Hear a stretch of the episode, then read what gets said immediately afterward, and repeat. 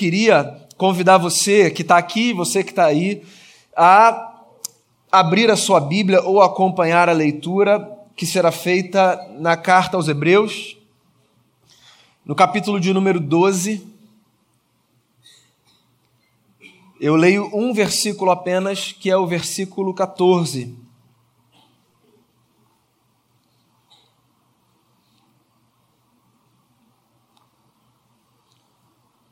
Hebreus 12, 14. Diz assim o texto na versão que eu leio: Esforcem-se para viver em paz com todos e para serem santos. Sem santidade ninguém verá o Senhor. Outra versão diz assim: Segui a paz com todos e a santificação, sem a qual ninguém verá o Senhor. Esforcem-se para viver em paz com todos. Eu acho essa fala interessante. Ela, inclusive, faz sentido à luz de um outro texto bíblico que nos convoca à paz, que é um trecho da carta que Paulo escreve aos Romanos, onde ele diz a mesma coisa no mesmo tom. Se possível, no que depender de vocês, tenham paz com todos os homens. A paz eu acho que é bom a gente falar sobre isso. Não apenas porque ela é uma realidade desejada para o mundo, mas porque, sobre todas as coisas, eu acho que ela expressa uma das principais vocações da igreja. A igreja existe no mundo para ser promotora da paz. Não fosse isso, o nosso Senhor Jesus não teria sido chamado muito antes da sua chegada por um profeta de o príncipe da paz. Foi Isaías quem disse isso, acerca do Messias que viria. Ele será o príncipe da paz. Ele representará essa realidade tão almejada, tão desejada, mas cuja consolidação é carregada de tantos desafios. Né? Eu acho que você vai concordar comigo se eu disser a você que ninguém em sã consciência diria a si ou a outras pessoas: Eu desejo viver para fazer guerra. Veja bem, ninguém em sã consciência. Porque às vezes a gente sai de casa disposto a fazer guerra, né? Então, de vez em quando, o seu dia começa e começa bem, você sai da sua casa de manhã dizendo vai dar tudo certo, e parece que alguém atravessa o seu caminho e você assim, infere a partir do comportamento do outro que aquela pessoa não é possível, deve ter saído de casa disposta a fazer guerra. Acordou dizendo, eu vou fazer guerra com alguém hoje. Então, às vezes a gente se encontra com gente assim, e para a gente não colocar sempre na conta de terceiros, parece que às vezes a gente também acorda com essa disposição, sabe? E, inclusive, às vezes a gente sinaliza isso para as pessoas mais próximas. Ó, oh, hoje não é o meu melhor dia, não, não chega muito perto, não. Porque a vida é assim, né? É muito complexa, há dias e dias. Tem dias que a gente está melhor, tem dias que a gente está pior, tem dias que a gente está mais fácil de lidar, tem dias que a gente está mais difícil de lidar. Tudo isso faz parte da condição humana. E por causa disso, a gente entende a complexidade para que a gente não tenha paz o tempo todo. Mas nenhum dia difícil, por mais que explique, pode ser uma justificativa para que a gente faça guerra, certo? Eu gosto muito desses trechos das Escrituras, como esse de hoje em que nós somos lembrados por autores distintos de qual é o nosso papel aqui nesse mundo, sabe? Se você tivesse que responder para uma pessoa que tem algum interesse na igreja, mas que não tem familiaridade, não cresceu num contexto cristão, não tem familiaridade com o texto sagrado, não sabe o que significa ser um seguidor ou uma seguidora de Jesus, se você tivesse de dizer a tal pessoa qual é a missão da igreja nesse mundo, de que forma você explicaria a missão da igreja para essa pessoa nesse mundo? Veja bem, de uma maneira que essa pessoa entenda, tá? Porque tem um negócio engraçado na gente que vive igreja, que cresce na igreja ou que já tem um tempo de caminhada. A gente tem um vocabulário tão viciado que às vezes as respostas que a gente dá para perguntas simples, elas não elucidam em nada a mente do nosso interlocutor. Porque a gente tem um vocabulário muito próprio. Então, por exemplo, quando um cristão responde a alguém que não tem a menor familiaridade com a igreja, essa pergunta simples que eu fiz, dizendo coisas do tipo: a nossa missão é glorificar a Deus e gozá-lo para todo sempre, anunciar o evangelho a toda criatura, batizando em nome do Pai. Cara, calma aí, querido. Fala esse negócio de um outro jeito. Para a gente é muito simples, entende? Você entendeu tudo que eu falei, não entendeu? Bem, se você tem algum convívio com a comunidade de fé, você entendeu tudo que eu falei. Mas não necessariamente essa é a compreensão que o interlocutor nosso, que não faz parte, sabe, dos nossos contextos, terá. E aí eu fico me perguntando, eu me faço muito essa pergunta como pastor, como alguém que institucionalmente, inclusive, representa a igreja. Não que fale por ela, mas que eu estou nesse lugar. É inevitável dissociar a minha figura dessa instituição pela qual eu tenho tanto carinho e apreço. E mais do que pela instituição, por esse corpo com o qual eu me identifico, que é o corpo de Jesus. Eu fico me perguntando: se eu tiver que explicar para os meus amigos o que eu faço, a que eu dedico a minha vida, qual é a missão da igreja, como é que eu vou explicar esse negócio? E essa é uma das formas que, segundo a minha compreensão, talvez seja mais fácil de tornar conhecida a nossa missão no mundo. Nós somos, nessa terra, uma comunidade que se esforça para viver em paz e para semear a paz. Nós somos essa comunidade que na terra recebeu de Jesus, o nosso Senhor, essa vocação de caminhar de tal maneira que no que depender da gente, os ambientes sobre os quais, por exemplo, o Diego mencionou no começo da nossa celebração, sejam ambientes pacíficos, ambientes tidos pelas pessoas e lidos pelas pessoas como ambientes agradáveis de se estar. Porque eu acho que essa é uma forma da gente descrever um ambiente de paz, certo? O ambiente de paz é um ambiente que me agrada estar. Da mesma forma que um ambiente de guerra é um ambiente que me desagrada estar. Então, se você está num lugar que é um lugar muito confuso, de muito atrito, de muito embate, naturalmente você vai olhar para o seu relógio, para o seu celular e de alguma forma vai tentar se esquivar, se possível, daquele contexto, certo? Porque qual é o nosso desejo? Um desejo assim muito muito primitivo, não no sentido de ser bestial, mas de ser tão antigo quanto antiga é a humanidade. O nosso desejo é de viver bem, de estar em lugares que fazem bem. E eu não sou aqui um sujeito que vive a partir de uma ilusão, sabe? Nessa crença de que a gente vai poder fazer com os nossos próprios esforços com que o mundo seja esse roteiro de um filme da Disney de conde fadas. Eu não tenho essa ilusão. Mas eu vivo a partir de uma utopia, que eu chamo de a utopia do evangelho. Que é essa leve desconfiança que eu tenho de que por causa da presença de Jesus na nossa vida, por mais que a gente não vá pelo nosso esforço transformar o mundo, a ponto de algum dia dizer esse mundo é perfeito, a gente pode, pelo nosso esforço, obviamente envolvido pela graça de Deus, contribuir para que cada pedacinho de mundo que a gente vive, toca e pisa com a planta dos nossos pés tenha mais cara de céu do que de inferno. Se a gente se empenhar, sim, nessa causa, eu acho que a gente já faz uma diferença. Eu acho que é disso que o autor da carta está dizendo quando ele olha para os cristãos do primeiro século, que viviam num mundo desafiador, e diz assim: esforcem-se para viver em paz com todos. E volto a dizer: esforcem-se, porque requer um empenho da nossa parte. Por quê? Porque, na verdade, eu poderia elencar aqui diversas razões. Mas eu vou me ater a uma delas, que eu acho que é importante. Porque nós somos diferentes uns dos outros. Todos. Somos todos diferentes uns dos outros. Na forma como pensamos, nos gostos que temos, na educação que recebemos. Então, é um desafio viver em paz, porque naturalmente a nossa relação com o diferente é uma relação de posturas naturalmente imbativas, defensivas. Se a gente está diante de um diferente, a gente acha que a gente precisa se defender. Se a gente está diante de um diferente, a gente acha, em algumas circunstâncias, que a gente precisa atacar sabe, dominar, se antecipar. E aí a gente assume uma postura, às vezes, muito esticada, muito tensa. E eu acho, é um achismo meu, eu acho, que esse negócio da gente ficar o tempo todo tenso, sabe, tentando se defender ou atacar, ele, dentre tantas coisas, não contribui para que a gente cresça. Porque não há outra forma da gente crescer senão se esforçando para viver em paz, sobretudo com quem pensa diferente da gente. Esforcem-se para viver em paz.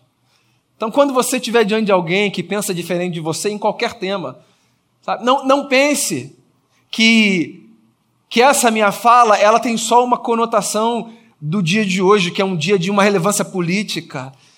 E isso é tornar esse discurso muito caricato. É claro que tem a ver com o dia de hoje. É evidente que é um símbolo, sabe, de uma tensão que a gente vive enquanto sociedade, mas tem a ver com outras coisas também. Tem a ver com quem pensa diferente de você em outras áreas da vida. Mas que num tempo como o nosso, em que a diferença é vista quase como, é, assim, uma expressão de malignidade, porque a gente vive num tempo esquisito, em que para a gente ter paz, o pressuposto que muita gente carrega é de que nós precisamos ser iguais em tudo. E aí as pessoas ficam disputando força para as coisas mais triviais e periféricas. E ficam lá, sabe, medindo força, disputando discurso, sem sem desfrutar de uma dádiva, que é a dádiva de nós sermos civilizados e de nós percebermos que nós podemos caminhar como amigos e irmãos a despeito das nossas diferenças. Então, olha só, o mundo está tão esticado nesse negócio no que diz respeito a tudo, tá? No que diz respeito à política, no que diz respeito a gosto, no que diz respeito à compreensão de diversos assuntos e temas. O mundo está tão esticado que se a igreja de Jesus se esforçar minimamente para ser promotora da paz, eu acho que a gente já vai provocar assim uma, uma revolução bendita que, que você não consegue nem calcular. Porque esse negócio já está tão entranhado na gente, sabe? De que o diferente precisa ser combatido, destruído, etc. Que as pessoas, quando elas lidam com o esforço nosso de olharmos uns para os outros e dizermos: sim, sim, somos irmãos em Cristo Jesus. Pensamos diferentes em diversas coisas, mas somos irmãos. Podemos viver bem, podemos viver de maneira civilizada, podemos nos respeitar. Se as pessoas lidarem com essa experiência a partir da igreja, você pode acreditar, isso já vai provocar assim, uma, uma, uma revolução, sabe? uma transformação inimaginável na cabeça e no coração das pessoas. Porque é disso que a gente precisa hoje, pessoal, de paz. As nossas famílias não estão em paz, cara. É um negócio louco. As nossas famílias estão em guerra por motivos triviais, periféricos. Se você pensar no núcleo familiar, cara, as famílias estão divididas. Eu lido com gente, hein, pessoal? Eu lido com gente. Eu lido com gente na igreja, eu lido com gente no consultório. A minha vida é lidar com gente. Você pode acreditar no que eu estou te dizendo a gente está vivendo um tempo esquisito nesse lance de, de rupturas. Ai, nos núcleos que nos são mais sagrados, pelas questões mais loucas. E assim, num cenário como esse, alguém precisa retomar a sanidade e dizer: vem cá, pelo que, que a gente está se odiando mesmo? Tem como a gente dar um passo atrás e parar? Eu tenho falado muito sobre isso na segunda-feira. Deixa eu fazer uma propaganda aqui do Conheço Sua Bíblia. A igreja é um laboratório para a sociedade, sabe? Eu falei isso nessa última segunda. A igreja é a escola de Jesus para uma nova humanidade. A igreja ela é um laboratório para a sociedade. Na igreja nós convivemos com pessoas que, do ponto de vista é, social, talvez nós não teríamos o privilégio de conviver por causa das separações naturais que acontecem na sociedade. Na igreja, nós convivemos com pessoas de idade que naturalmente não seriam pessoas com as quais nós conviveríamos. E nós construímos ministérios, nós somos colegas de ministérios de pessoas que têm idades diferentes das nossas. Então, que por causa da idade, possivelmente seriam pessoas com as quais nós não nos encontraríamos, porque as agendas são outras, os interesses são outros, certo?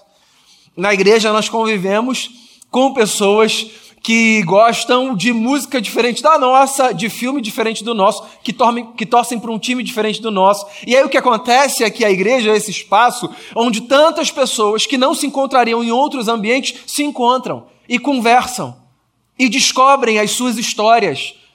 E ao descobrirem as suas histórias, descobrem que tem muitas afinidades. Então, antes do culto começar, eu estava conversando com um Bira aqui, e ele estava me narrando a reunião de homens de ontem. E ele disse assim: Pastor, foi muito legal. porque todo mundo teve a possibilidade de falar um pouco da sua história. E você sabe de um negócio? Esse negócio é poderosíssimo da gente poder falar da nossa história e poder ouvir a história do outro. Sabe por quê? Porque essa disposição da gente falar da nossa história e ouvir a história do outro faz com que tantas armas sejam largadas, sabe? Porque a gente olha, por exemplo, para pessoas acerca das quais a gente fazia leituras específicas e a gente descobre coisas que são coisas afins que a gente tem com essas pessoas. E a gente se aproxima das pessoas, não é que a gente vai virar melhor amigo ou não, não tem a ver com isso não, tá?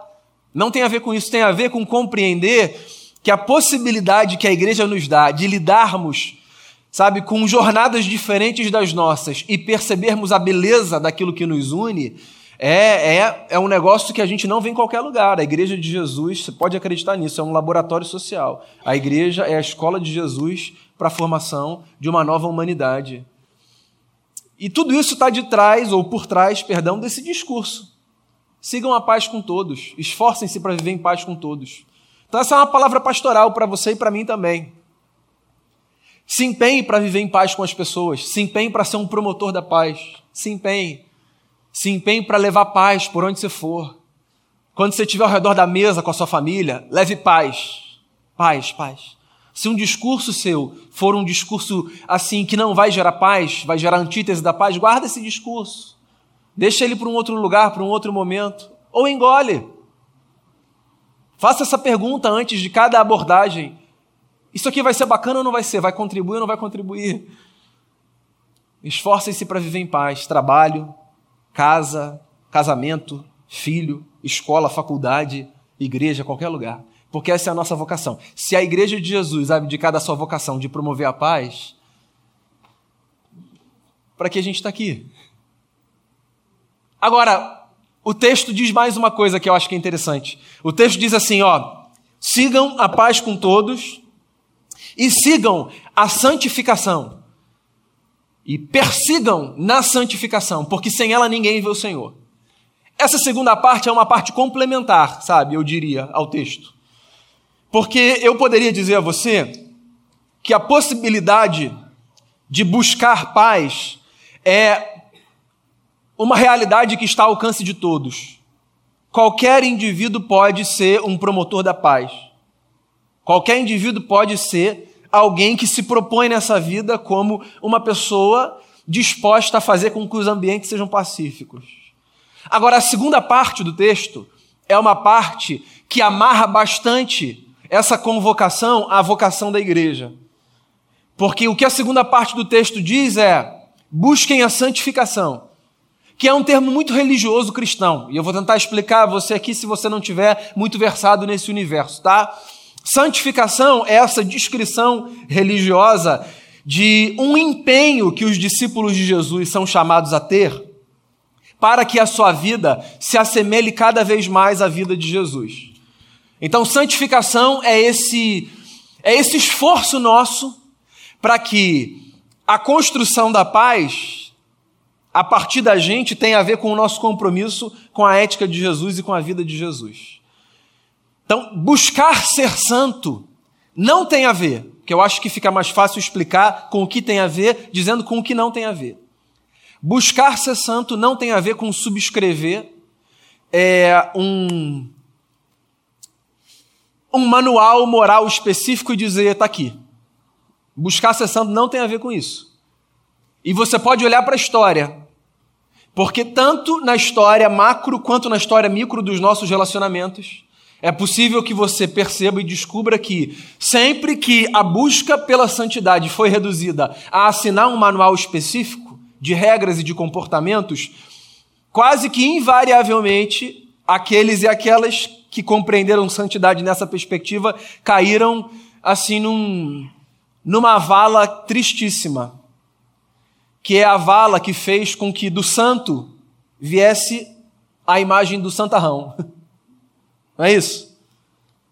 Quando a pessoa olha, por exemplo, para a ideia da santidade e faz uma caricatura dessa ideia, dizendo assim: ah, isso aí é santo, isso aí é santarrão.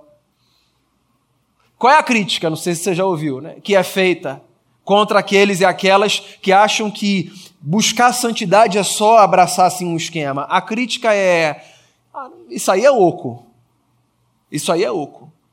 Porque eu posso assinar um documento, sabe? Dizendo aqui, ó, é isso, isso, isso. A regra é essa, essa, essa, essa, e esse negócio não ser praticado por mim. Se eu me atenho só a esse invólucro, sabe, de achar que o meu compromisso com a santidade tem a ver com abraçar uma fala A, B ou C, eu muito facilmente caio nessa vala de dizer assim, ó, não, não, não, mas é isso que eu acredito. E aí eu não assumo um compromisso de fazer com que esse negócio que eu acredito ganhe consistência no meu dia a dia, na minha vida. O nosso compromisso com a santidade não tem a ver com saber rezar numa determinada cartilha. O nosso compromisso com a santidade tem a ver com permitir que a vida de Jesus e os valores de Jesus ganhem forma na gente. Eu gosto muito de uma imagem que o apóstolo Paulo, na carta aos Gálatas, aqui mais uma propaganda do Conheça Sua Bíblia, é Gálatas que a gente está estudando. Eu gosto muito da imagem que o apóstolo Paulo usa na carta aos Gálatas para falar da fé que ele coloca no avanço da comunidade da Galácia. Só para contextualizar, a comunidade da Galácia era uma comunidade que estava enfrentando muitos problemas nessa construção da sua relação com Cristo. E aí, tem um trecho da carta que Paulo diz assim: eu não sei se, se esse empenho todo que eu, como apóstolo, estou colocando para que vocês cresçam vai dar certo. É engraçado, ele faz uma confissão, ele diz assim: às vezes eu tenho a sensação de que todo o meu esforço não vai chegar em lugar nenhum. Depois você lê lá, eu acho que está no capítulo 3 ou no 4, ele desabafa. Eu não sei se esse negócio vai dar certo. Eu olho para vocês e parece que vocês não estão se empenhando. Aí, na mesma sessão, no final, ele renova o seu empenho, dizendo assim: Mas eu não vou desistir de trabalhar com vocês e por vocês, e vou sentir dores de parto até que Cristo seja formado dentro de vocês.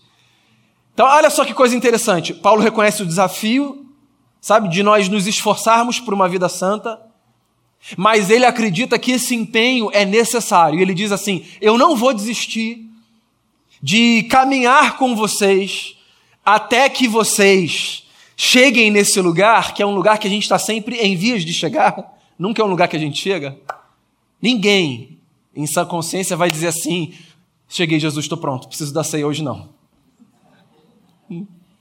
Ninguém, meu. Esse lugar é sempre um lugar em que a gente está em vias de chegar. Mas a gente precisa sempre se empenhar, acreditando assim que Cristo está sempre sendo formado dentro da gente. Porque tem um negócio.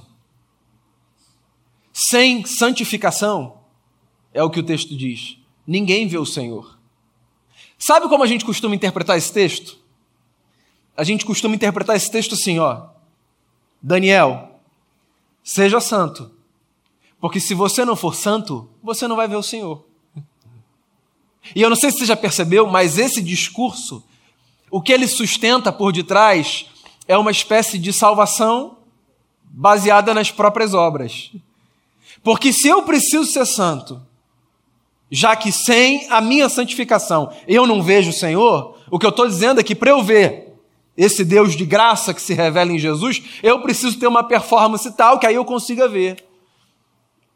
Só que eu acho que o texto não está falando disso. Eu acho que o texto está lembrando a gente da nossa vocação, que é, Daniel, seja santo, porque a única forma das pessoas verem o Senhor perto de você é através da santidade que torna Deus visível através da sua vida. Entende? Então não é Daniel, seja santo, porque senão você não vai ver, porque Deus é tão gracioso, assim que Deus está sempre se revelando. A questão é, Daniel, se você quer que as pessoas vejam esse Deus de paz, que convocou vocês para serem embaixadores da paz no mundo, então vivam essa vida santa, bonita, vivam o Evangelho de Jesus. Porque um milagre vai acontecer. Quando você se empenhar para viver o Evangelho de Jesus, sabe? com todas as limitações que a gente tem, quando a gente se empenhar nessa agenda, o que vai acontecer é que milagrosamente, não porque a gente é perfeito, mas porque Deus é bom, a vida de Jesus vai começar a ser vista através da gente. E aí as pessoas que por alguma razão ainda não viram vão dizer: ah, então é isso. Então Jesus é isso. Que legal. Então eu quero me aproximar, então eu quero conhecer, então eu quero participar. Esforcem-se, diz o texto, para viver em paz com todos e para serem santos. Sem santidade, ninguém verá o Senhor. Qual é a minha palavra para você nesse domingo de manhã? A minha palavra para você nesse domingo de manhã e para o meu coração, antes de falar para o coração de cada um, é assuma essa vocação de ser um promotor da paz. O mundo precisa disso demais, demais. Leve paz para sua casa, leve paz para os seus relacionamentos, leve paz para o seu trabalho. Às vezes o trabalho já começa na segunda-feira assim, naquele clima, né? Difícil, intragável, que só ele fala falta chega dezembro, mas não chega sexta, né? Não é? Tem segunda que é assim, né? Chega o Natal, mas não chega sexta-feira. Então leva paz para esse trabalho difícil, leva paz. Leva paz para onde você for. Mas não leva qualquer paz, não. Leva essa paz que, que nasce do nosso compromisso com a santidade de Jesus. Leve essa paz que tem uma explicação. Quando as pessoas perguntarem assim, ó, por que, que você é um pacificador? Por que, que você é uma pacificadora? Aí você vai poder dizer assim, ó, porque eu encontrei Jesus Cristo de Nazaré, o príncipe da paz. Desde que eu me encontrei com Jesus de Nazaré, o príncipe da paz, nada faz sentido para a minha vida que não seja por esse caminho, o caminho da paz. Porque tem um negócio. E quem disse isso foi um místico chamado Richard Rohr. Não há caminho para a paz. A paz é ela mesma o caminho. Então a paz não é esse lugar que a gente vai chegar. A paz é o caminho que a gente vai construir. Então, ou a gente caminha em paz, ou a gente nunca vai chegar lá. Porque não tem um lar, que é um ambiente pacificado. Tem uma vida que a gente escolhe viver e que pacifica. Então seja um pacificador ou uma pacificadora. Seja santo, seja santa. Não santarrão, santarrona. Não, santo de verdade.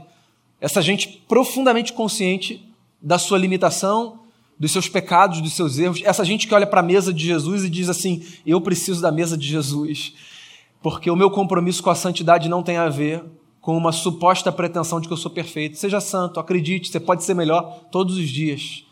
Você pode ser melhor todos os dias por causa da graça de Jesus. Você pode melhorar, eu posso melhorar, a gente pode melhorar todos os dias. Essa é a explicação não religiosa para o processo de santificação. É se empenhar para ser melhor todos os dias por Jesus, com Jesus e para a glória de Jesus. E que você se empenhe por isso, para isso, se não por outra, simplesmente por essa razão. Como promotor de paz e como gente santa, um milagre vai acontecer através da nossa vida. Deus vai ser visto na minha face, na sua face, por onde a gente for.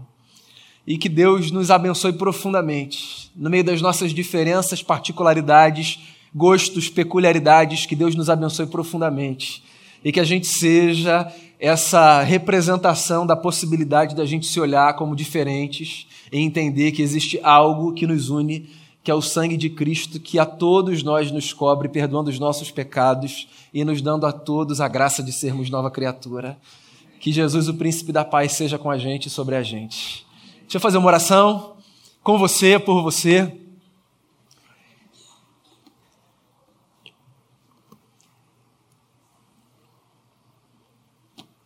Hoje é dia de ceia, então eu queria que a gente fizesse a nossa oração aqui, encerrando a mensagem, porque daqui a pouquinho a gente vai ser conduzido é, à mesa do Senhor. Senhor Jesus, eu quero rogar a tua paz sobre a nossa vida, mas não apenas essa paz que a gente recebe, eu quero rogar sobre a nossa vida essa consciência da paz que a gente propaga porque coisa maravilhosa é a gente receber paz do Senhor, mas coisa desafiadora é a gente propagar paz em nome do Senhor. Então, que a nossa história seja como a daqueles primeiros discípulos, homens e mulheres, sobre os quais o texto lido no começo desse culto falava, Jesus instruindo os seus seguidores e as suas seguidoras, dizendo: quando vocês forem a uma casa, ao entrarem nessa casa, levem paz. E ao saírem dessa casa, voltem com paz. A gente quer ser a continuação dessa comunidade que assume essa vocação de levar aquilo que de mais precioso Jesus tem para nos oferecer. Então que a gente leve por aí, mesmo mesmo que a gente tenha todos os defeitos que a gente tem, que a gente assuma esse compromisso dessa vocação e que a gente tenha um compromisso também inegociável com a santidade do Senhor, com a beleza do Senhor, com a vida que vem do Senhor. Ajuda a gente, Senhor, livra a gente a confundir a liberdade do Evangelho com a libertinagem de uma vida que, que é antagônica àquilo que vem dos céus. Faz a gente ter um compromisso com a santidade de Jesus, porque, pelo menos o texto nos aponta isso, é só desse jeito que através da gente Jesus será visto. E isso é o que a gente deseja. A gente não quer apenas que o Senhor seja visto através da beleza da criação, a gente quer que o Senhor seja visto na nossa vida. Então, nos dê essa graça e nos abençoe como igreja e abençoe o mundo a partir da igreja. Eu, é o que eu oro por mim, por cada irmão e por cada irmã, em nome e por amor de Jesus, o nosso Senhor.